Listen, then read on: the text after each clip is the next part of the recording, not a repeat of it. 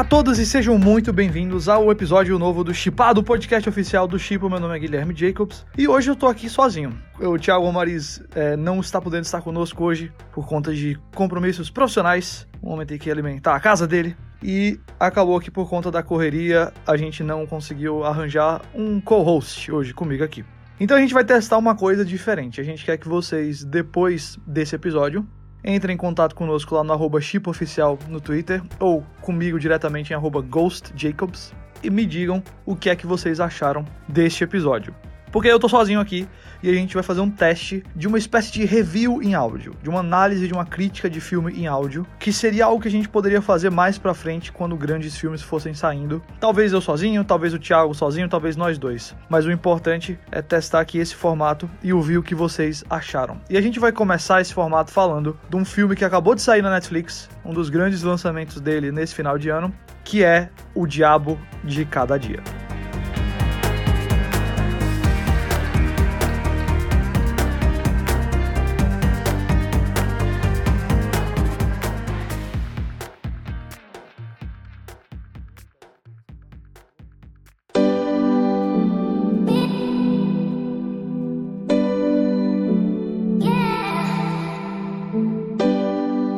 Diabo de Cada Dia é baseado no livro de mesmo nome escrito pelo Ronald Pollock, que inclusive é o narrador do filme. Ele foi coescrito e dirigido, o filme no caso, pelo Antônio Campos, que dirigiu filmes como Christine e também dirigiu cinco episódios da série The Sinner, que é bem popular aqui no Brasil. Inclusive, eu tô surpreso que a Netflix não fez mais marketing desse filme dizendo que era do diretor de The Sinner. A série bem popular aqui, muita gente jovem gosta, e eu acho que esse filme vai se comunicar com a mesma galera. Ele traz bastante semelhanças temáticas ou de abordagem de temas com The Sinner, então imagino que o elenco jovem e isso vão acabar deixando esse filme bem popular entre o público mais jovem aqui. O elenco do filme é muito bom e é muito forte com atores jovens também.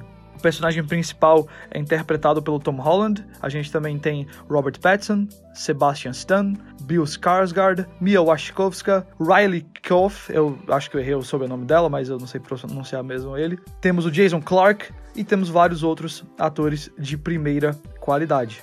O quarteto principal, eu diria que é o Holland Pattinson, o Sebastian Stan e o Bill Skarsgård. Mas deles, o Holland, sem dúvida, é o personagem principal. A história gira em torno do personagem dele, que é o Arvin. A gente conhece outros personagens, claro. O filme é muito longo, tem 2 horas e 20. O livro é bem épico, no sentido de passar por vários anos e várias cidades nos Estados Unidos e contar histórias de várias famílias e de pessoas cujas vidas acabam interligadas de maneiras normalmente bem negativas. Mas o Arvin, que é o personagem do Tom Holland, é sem dúvida alguma o principal, com o Willard, que é o personagem do Bill Skarsgård, o xerife, que é o personagem do Sebastian Stan, e o Preston, o reverendo Preston, como personagem do Robert Pattinson, também recebem bastante destaque na história. O Holland é quem eu tô mais interessado em conversar sobre aqui, porque a gente sabe que ele foi lançado para o mundo de uma maneira muito grande com os filmes do Homem-Aranha. Ele é o atual Peter Parker. Sim, ele estava em outros filmes já, ele atuou em outras coisas, ele recentemente esteve na Cidade Perdida de Z,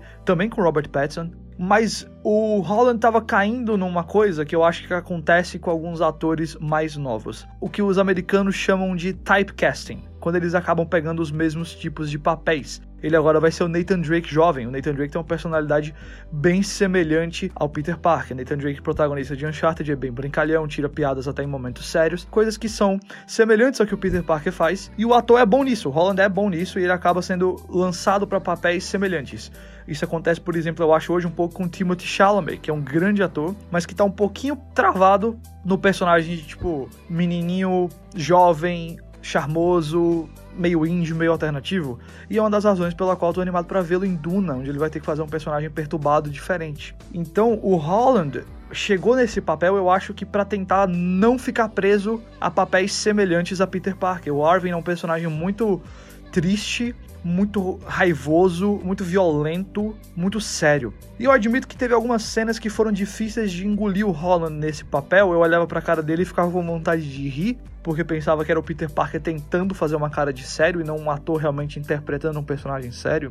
Mas conforme o filme foi andando, eu acho que ele foi me convencendo disso. Eu acho que ele foi se encontrando mais e mais no papel, ele foi abraçando mais o Arvin e eu acabei comprando muito a ideia dele como um ator mais sério no final do filme.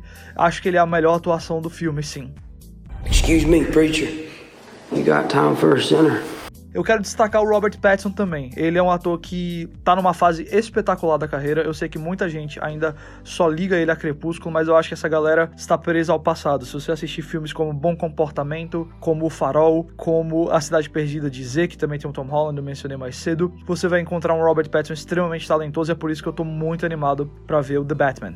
Mas ele aqui, faz uma escolha muito pesada com a voz dele, especialmente, e com a atuação dele. É uma escolha que não vai funcionar para todo mundo. Eu já li críticos e críticas que eu respeito falando que odiaram a performance dele nesse filme. Eu, particularmente, achei impressionante. Não me atrapalhou, e eu acho que é só um testamento para a variedade de atuação que esse ator pode fazer. A flexibilidade dele como ator é muito incrível, e ela tá destacada nesse filme. Delusions!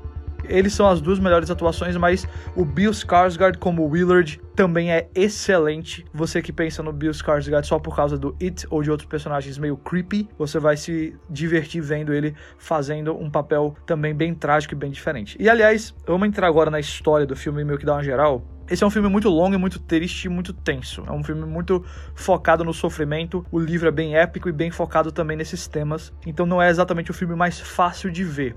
E é justamente por isso que eu acho que eles focaram em ter um, um elenco tão carismático. Um elenco que você gosta de passar tempo com esse elenco. Com os atores que estão ali. Eles são legais de assistir. Porque se não tivesse isso, se não tivesse, por exemplo, Eliza Scanlon, que eu não falei mais cedo, se não tivesse o Tom, Hol é, o Tom Holland, se não tivesse o Robert Pattinson, se não tivesse o Jason Clark, eu não sei se esse filme funcionava. Mas por conta deles, a gente acaba digerindo melhor a história. Esse é um daqueles filmes que reconhece algo que, sei lá, obras antigas como o Sol é para Todos, ou até coisas mais novas como Doce Virgínia, reconhecem que é uma camada de escuridão e de sombras que existe na vida no interior, nas cidades pequenas. Como pessoas às vezes tentam tirar proveito de pessoas mais simples, e o filme se passa ali nos anos 50, no final dos anos 50, anos 60 nos Estados Unidos, então tinha ainda mais aquela questão da, do sonho americano, da decência americana, e especialmente no interior, nas cidades pequenas. E o filme reconhece a camada de escuridão que existe nesses lugares e como predadores vão para esses lugares para aproveitar-se de pessoas, sejam predadores religiosos, sejam predadores políticos, predadores policiais, tudo isso está presente lá. Toda essa tensão, a falta de lei, a falta de justiça ou a justiça pelas próprias mãos, ou o tirar proveito de pessoas de maneira que elas acabam perdendo tudo, é um foco muito grande do filme. E eu gosto de filmes que reconhecem essa existência da vida no interior, que é um sofrimento que as pessoas de lá passam, particularmente ali nessas cidades menores dos Estados Unidos. Eu acho que é, a gente pode ver algo semelhante aqui no Brasil, por exemplo, com Bacurau, de uma certa maneira. Óbvio que com temas completamente diferentes, mas que eu acho que ainda traz um pouco do que está acontecendo. E eu acho que o Diabo de Cada Dia captura muito bem isso. E eu acho que se ele não tivesse isso, se ele fosse um filme mais sonhozinho americano, tudo alegre no interior, a vida no rancho, a vida na cidade pequena, ele não ia funcionar tão bem. Mas eu sei que isso vai tornar o filme uma, um alimento um pouco amargo de digerir. Engolir esse filme significa engolir um pouquinho de dor e sofrimento. Bastante coisa ruim acontece nele e vai ter algumas pessoas que vão olhar e falar: olha, eu acho que esse filme acaba virando uma paródia de si mesmo porque é só sobre sofrimento e perda. Not because I want to.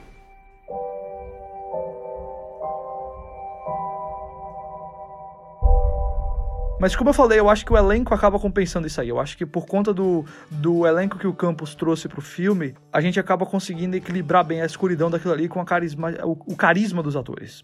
Então eu acabei gostando demais do filme. Acho que foi um dos grandes lançamentos da Netflix nesse ano até agora. Não acho que, tá, não acho que foi o melhor, nem acho que vai terminar como um dos três melhores mas eu acho que é um ótimo filme e é o tipo de filme que é muito bom pra Netflix. É um filme que tem um elenco de atores famosos que vai atrair gente de vários públicos, desde um público teen por causa do Tom Holland, até um público mais cinéfilo por causa do Pattinson.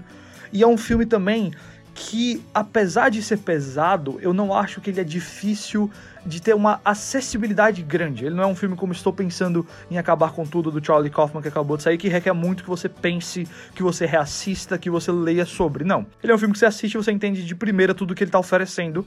A questão é que o que ele está oferecendo ele executa bem. Então ele pode não ser o filme mais profundo do mundo, e aí é onde eu acho que ele é um pouco peca, os temas são meio rasos, são básicos, mas os temas são bem executados. Então isso significa um filme que talvez não seja o mais inteligente, mas que é extremamente bem executado. Eu daria, sei lá, 4 de 5 estrelas para ele e acho que você deve assistir sim.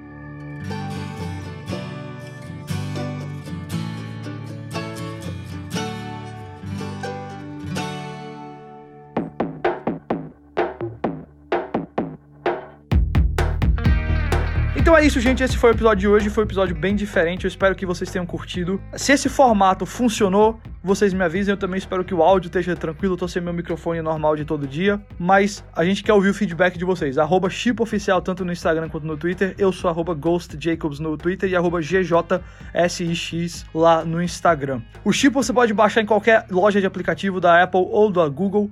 Você também pode baixar através do chipo.com.br, acessando pelo navegador do seu celular. E é um aplicativo que traz todo dia uma dica de filme baseado no que você gosta, baseado no tipo de filme que você curte.